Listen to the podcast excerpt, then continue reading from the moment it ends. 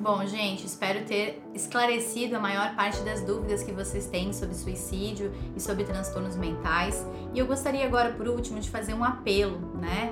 É, existe um termo que chama psicofobia, que é esse preconceito que ainda existe com as pessoas que sofrem por transtornos mentais. Infelizmente, isso é uma rotina. Diariamente, pacientes têm medo de pegar um atestado médico, ou de vir ao psiquiatra ou ao psicólogo, porque não vão poder apresentar o atestado, ou porque não querem que os colegas do trabalho saibam que estão em tratamento.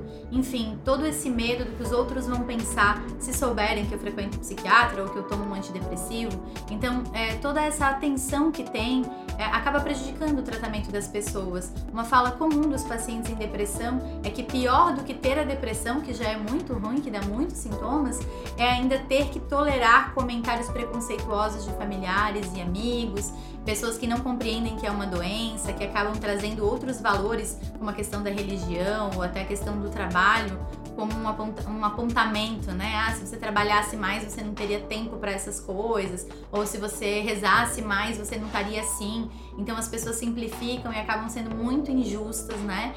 É, com as pessoas que estão em sofrimento, que a gente possa realmente cuidar com as nossas palavras, saber que às vezes essas brincadeirinhas elas podem machucar muito alguém que está em sofrimento.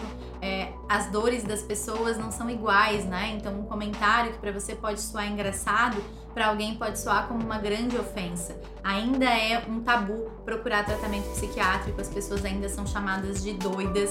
Então, muito cuidado aí com essas palavras, sejam mais gentis com as pessoas que estão em sofrimento.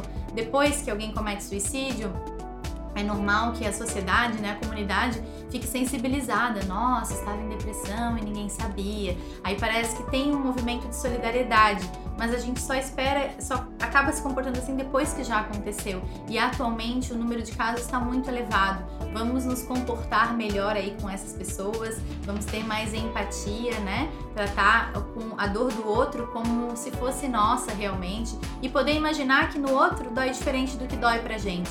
Acho que essa é a mensagem que eu gostaria que ficasse para todos vocês.